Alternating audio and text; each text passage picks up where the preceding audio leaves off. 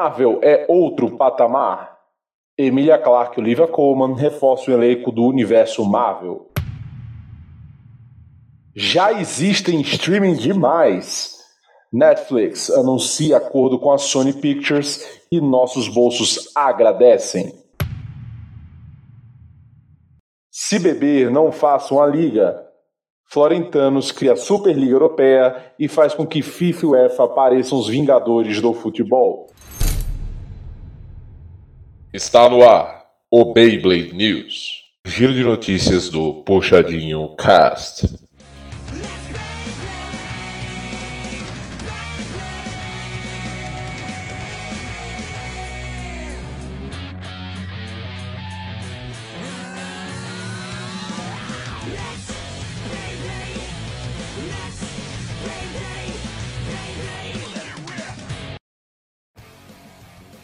Salve, galera! Que felicidade recebê-los em mais um Beyblade News. É, você já sabe que o Beyblade News é o seu giro de notícias, é o seu compilado de notícias, o seu resuminho do que rolou aí no mundo do entretenimento, né? E vocês já viram que a gente tem notícia hoje, logicamente, de streaming.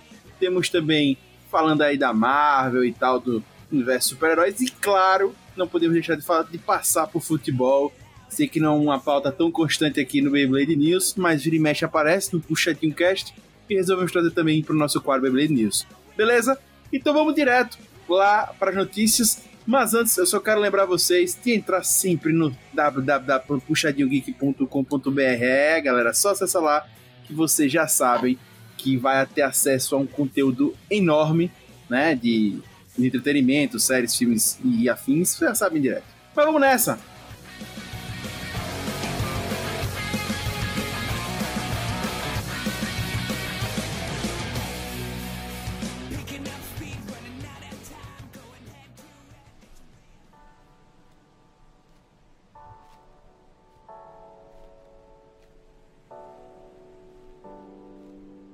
Vamos começar já falando aí da Marvel, que está em outro patamar, né? Já está investindo muito, né? A Marvel barra Disney está investindo muito. A gente teve uma baita produção no início desse ano, né? Com o WandaVision. Mas também teve Soldado Invernal, né? Também está recebendo, Loki também, enfim. Tá realmente assim com um apelo muito grande, né? A Disney não está poupando para que seu serviço de streaming aí emplaque e, obviamente, o universo Marvel como um todo, que a gente sabe que não vai se resumir só a séries, mas também animações e filmes também que estão vindo por aí. Beleza? E aí vocês já sabem, de praxe aqui no Beyblade News, temos o Rob Teles, o Lucas Eita e o PH Santos já aqui martelando. Galera, surpresa para vocês, Emilia Clarke, que a gente já tinha ouvido falar por aí, né, sobre os boatos, Olivia Como também, mas agora é real oficial as duas estão no universo Marvel. E aí? Cara, em relação a Emilia Clarke, acho que era super previsível, visto que tá cheio de ex-Game of Thrones no universo Marvel, né? Já teve o Peter Dinklage, tem agora o Kit Harington e o outro do que fez o Rob Stark nos Eternos. Então Emilia Clarke não é uma surpresa tão grande não. É, eu acho que assim a Marvel tá conseguindo pegar só a atuação nesses últimos tempos né? Quem viu, quem assiste a série do Falcão viu a Julia Dreyfus lá recentemente, premiadíssima nas séries, né? E aí, cara, a Marvel vai tomar de assalto o universo da série de super-heróis, cara. Tá, o investimento tá muito alto. Tô pegando ator praticamente oscarizado a maioria, né? É algo que tá sendo é muito absurdo, né, se você parar pra pensar. É bem como tá na chamada aí, né? Outro patamar.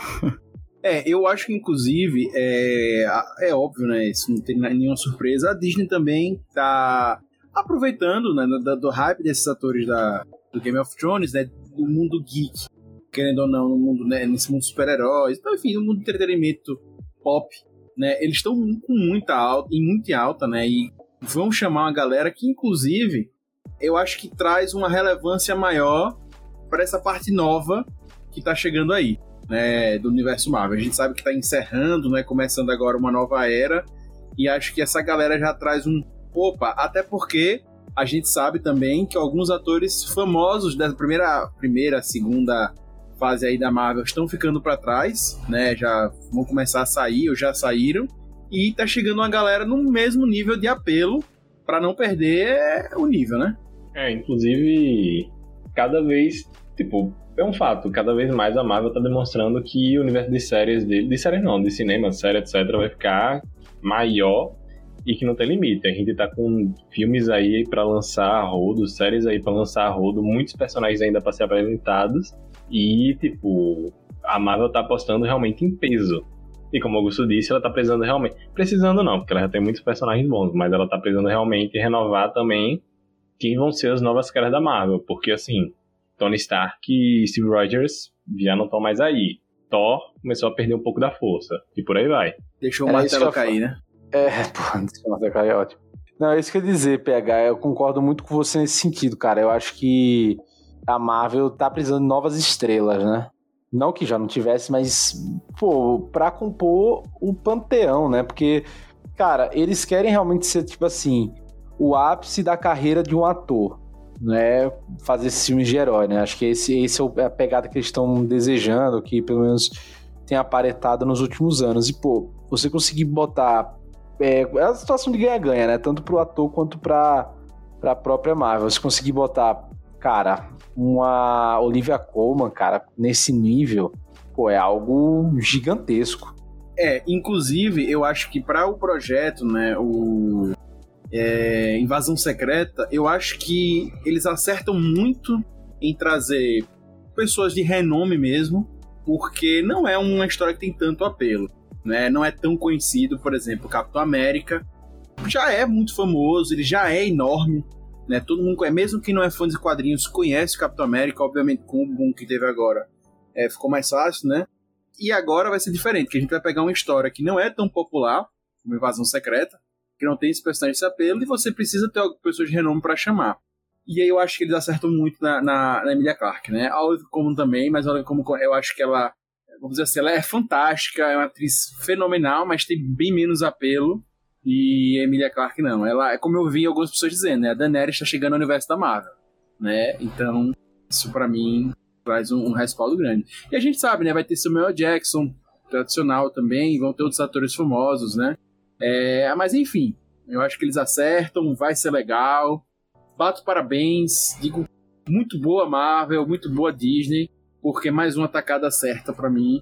E não confesso a vocês, tô super esperançoso para Invasão Secreta e realmente acho que vai dar bom, né? Acho que a Marvel tá subindo, como a gente fez o outro patamar, mas tá subindo um degrau mesmo, tá levando realmente seu universo, sabe, para onde ninguém nunca imaginou, porque eu acho que é como a gente tá falando aqui, né? Você mantém os atores lá em cima, a gente top, enfim. É isso, só coisas boas.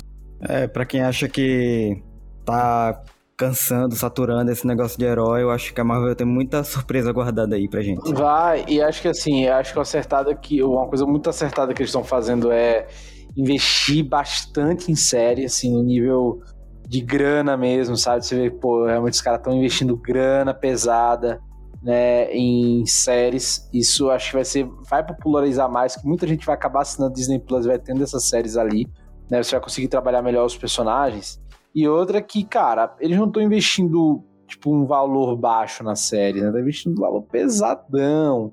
Né? Você vê a produção de WandaVision de Falcão, de Soldado Invernal, são coisas, assim, absurdas, assim, é coisa de cinema mesmo.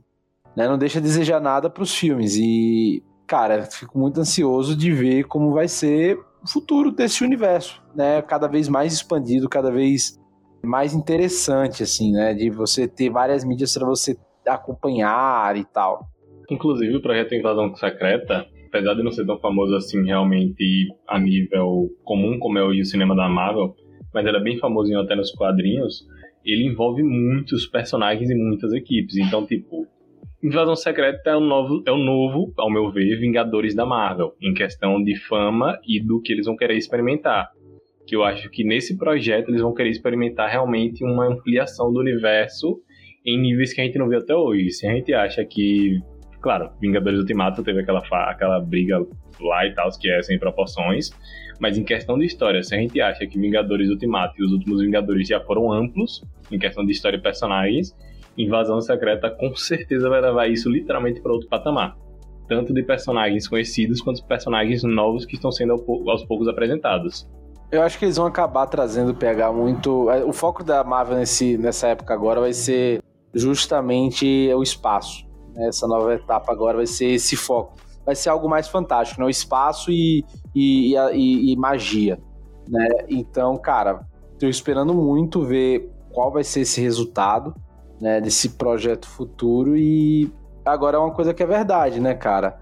Acaba que pôs a, as concorrentes em, em péssimas mãos, porque vão ter que fazer séries muito boas agora. Né, vão ter que fazer séries muito caras, muito bem produzidas. Isso acho que desde Mandalorian, né, a Disney já tava fazendo. Mas pro universo de super-herói, cara, ninguém mais, mais vai aceitar algo meia boca, sabe?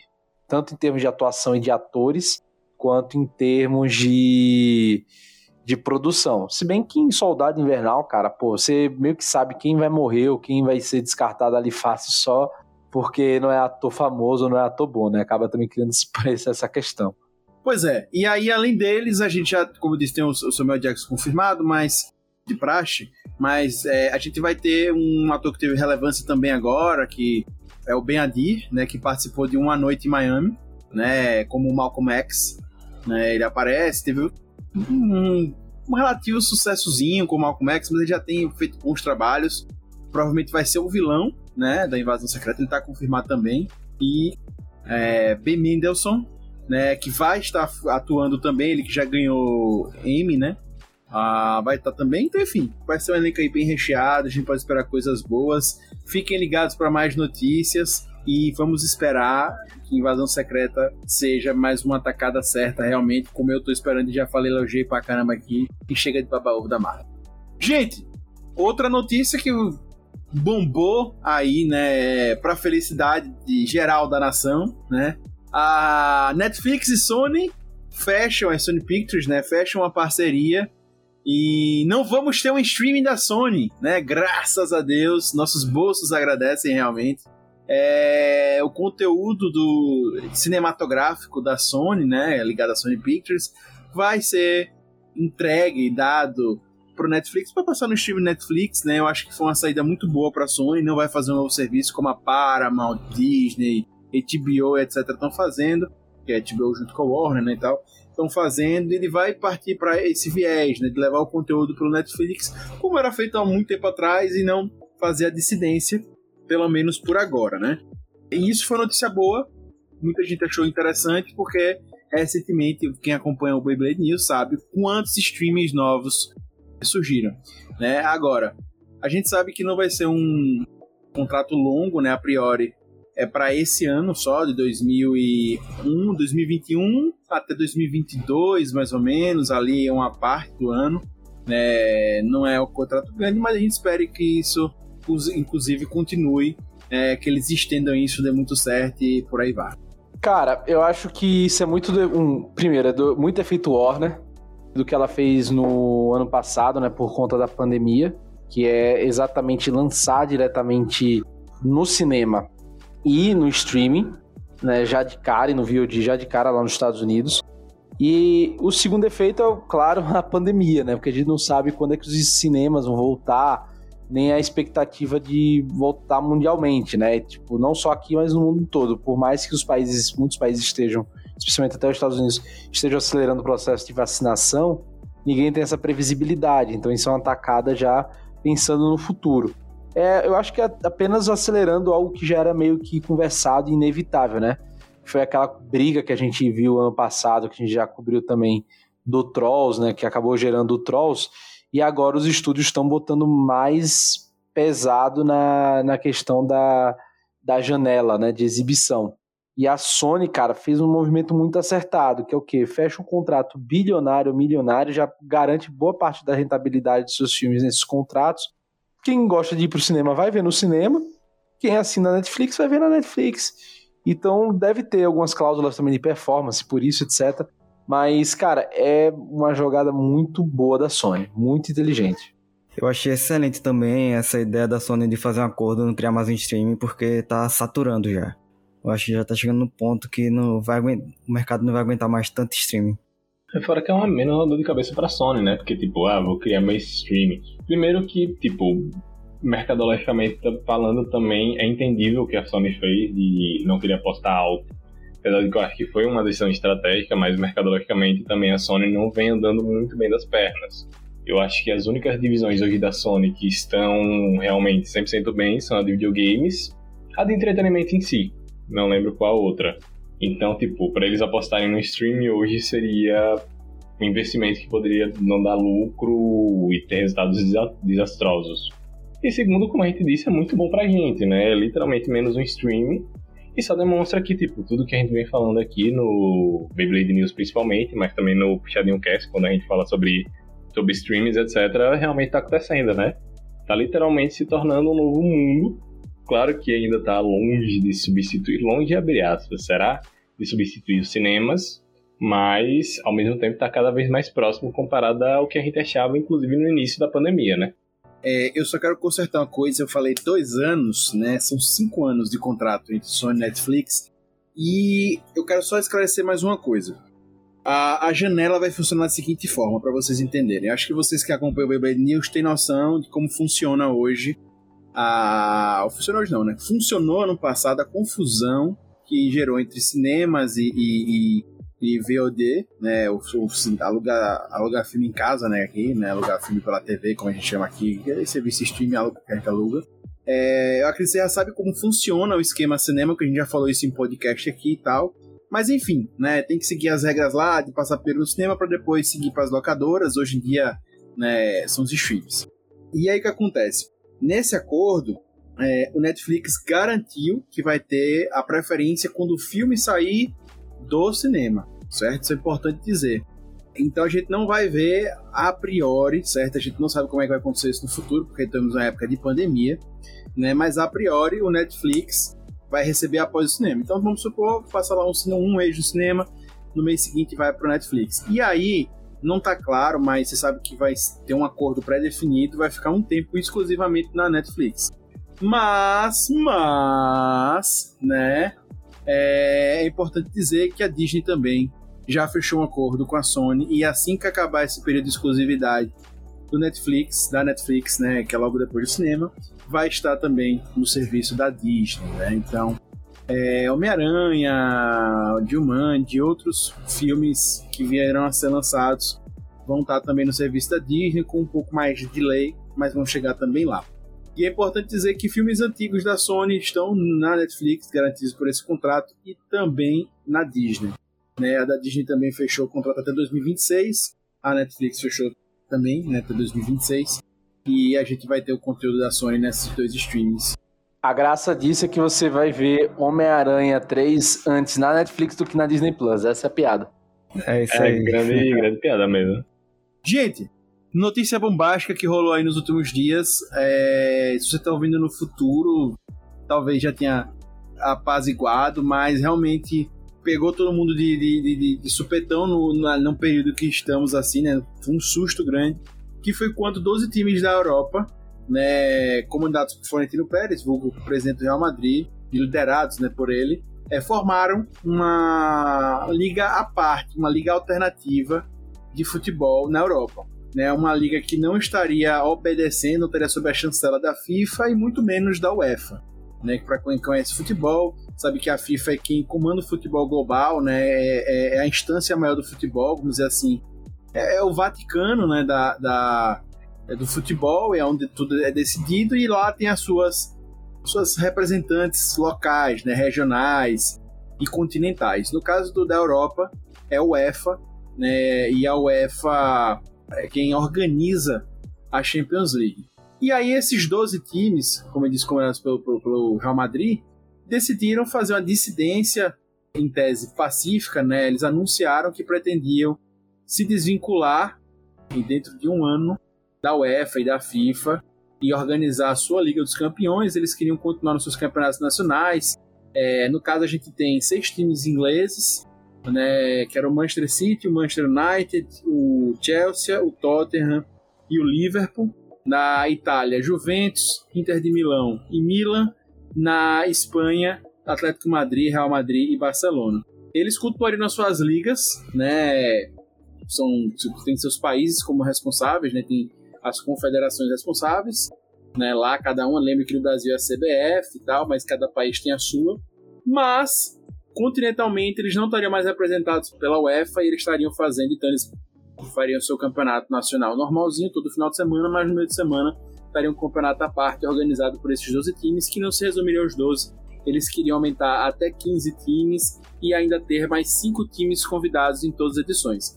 Esses 15 times seriam times fixos, né, que toda temporada estariam ali, que iam ganhar um baita grana, e 5 times seriam convidados, eles iriam fazer critérios para convidar esses times, serem campeões e tal, não especificaram, mas isso ia rolar. Isso ia começar já no ano de 2021, ou até em 2022. Esse era o plano, mas foi por água abaixo. É, cara, e a grande questão disso daí, em dois dias foi morto, foi esvaziado o projeto, porque houve, além das retaliações da própria FIFA e da UEFA, né, a FIFA ameaçou os jogadores que participassem dos clubes é, não poderiam jogar as competições de seleção, né, já que a FIFA é responsável pelo Mundial de Clubes e pelos jogos de seleção né? Não poderia jogar a Copa do Mundo, por exemplo, e eliminatórias. E a outra questão que acabou pegando foi o público, né? Os, os, os torcedores desses clubes ficaram possessos. Porque é uma coisa aí que o, que o Augusto falou que fica subentendido, né? Esses 15 clubes fundadores, eles não teriam rebaixamento dessa Superliga, estariam ali sempre, né, entre aspas, nesse clube dos super ricos e não permitiriam basicamente a entrada de outras pessoas, a não ser cinco convidados que eles não divulgaram os critérios, né? Então, era basicamente um clube dos bilionários ali que não sem necessariamente corresponder a um mérito esportivo, né? E tinham clubes que eram muito questionáveis, né? Primeiro, primeiramente o Tottenham, que não tem nenhum título europeu, né? Ou pelo menos nenhuma Champions League, por exemplo, né? Que não ganha um campeonato inglês há muito tempo. Essa foi a grande dúvida. O outro foi, foi o próprio Milan, que é um clube tradicional, só que há sete anos não participa de competição europeia de alto nível, né? Que seria justamente a Champions League. É, o próprio Inter de Milão também, né? Que, tam, que não passa para a fase de disputa mata-mata há muito tempo na Champions League. E por aí vai, entre outros, né? O próprio Manchester United também, que é um gigante do um gigante europeu, mas que não tem tido seus, seus melhores anos, né? Então, cara, são clubes que estavam ali para fechar esse negócio, né? principalmente os seis ingleses, o Big Six, né? Só que a revolta foi tão grande, teve até interferência do, do governo da, do Reino Unido para que os clubes ingleses saírem, saíssem, que não durou dois dias. A repercussão foi péssima. Quem acabou se queimando mais foi o Florentino Pérez, né, que foi quem deu a cara tapa para ir. Só que escancarou alguns, alguns problemas da UEFA. Obviamente, esses times queriam mais dinheiro, era essa a principal razão, mas que mostra, por exemplo, como é que o Florentino, em pouco tempo, conseguiu 6 bi de euros de financiamento do. Acho que era do, J, era do JP Morgan, estava dando? Ou foi outro? Enfim, de, uma, de um grande banco estadunidense, né, com 6 bilhões guardados já para reservados para esse investimento, e a UEFA não consegue fazer por dois, sabe? Como é que isso é possível? Óbvio, pode ter um, ser um blefe, etc. Pode. Só que de um dia para o outro, exatamente nesses dois dias, a UEFA anunciou um financiamento de 4 bi. Ou seja, como é que dobrou do nada? Como é que tirou esse dinheiro do nada? Né? Para dividir para os clubes. Então, algumas questões, apesar de todos os problemas esportivos e que a gente pode questionar sobre a Superliga, um fato é há uma falta de transparência na, na, na, no modo em que a Champions divide o dinheiro que é feito. E isso, isso foi um dos fatores né, que levou justamente os clubes a realizarem isso. E, cara, eu acho que foi um primeiro movimento muito precoce, muito é, estabanado, mas que pode pintar uma tendência para principal competição de clubes. Só que aquilo, pertence esse modelo ao futebol? Eu acho que desse modelo de negócio, né, estilo NBA, de uma liga com times fixos, sem, sem decência, sem subida, sem você se classificar, né, sem a questão do mérito esportivo. Cara, não sei, velho. Não sei. Eu acho que eu acho que o futebol é diferente. Justamente isso é um modo muito americano ali de se pensar, né, de como é feito. O, eu acho que o, o, o, esporte europeu, né, especialmente como a gente conhece o futebol, é outra dinâmica, é outra pegada né? É outra história, é outra relação com o público, né? Então, enfim, eu acho que vamos ver se isso vai pra frente ou não mais, mais, mais pro futuro. Mas que foi algo que assustou todo mundo, assustou. Eu acho que realmente pode ter sido um blefe, assim. Jogaram essa pra ver qual seria a reação da, da UEFA. Tipo quando você ameaça cancelar um serviço e eles te oferecem outra coisa pra você não cancelar. Acho mais ou menos isso aí, um blefe mesmo. Dizem que foi uma grande, um grande jogo de poker isso aí. Ah, cara, eu acho que teve muito, viu, de jogo de poker, mas foi um jogo de poker assim. Cara, se colar, colou, se não colar, a gente já tá na merda, sabe? E foi muito estratégico botar o Florentino Pérez na, nessa cara, velho. Como esse, como esse cara. Porque ele é simplesmente o presidente do maior clube do mundo, pô. Quem vai punir o Real Madrid, velho? Entendeu?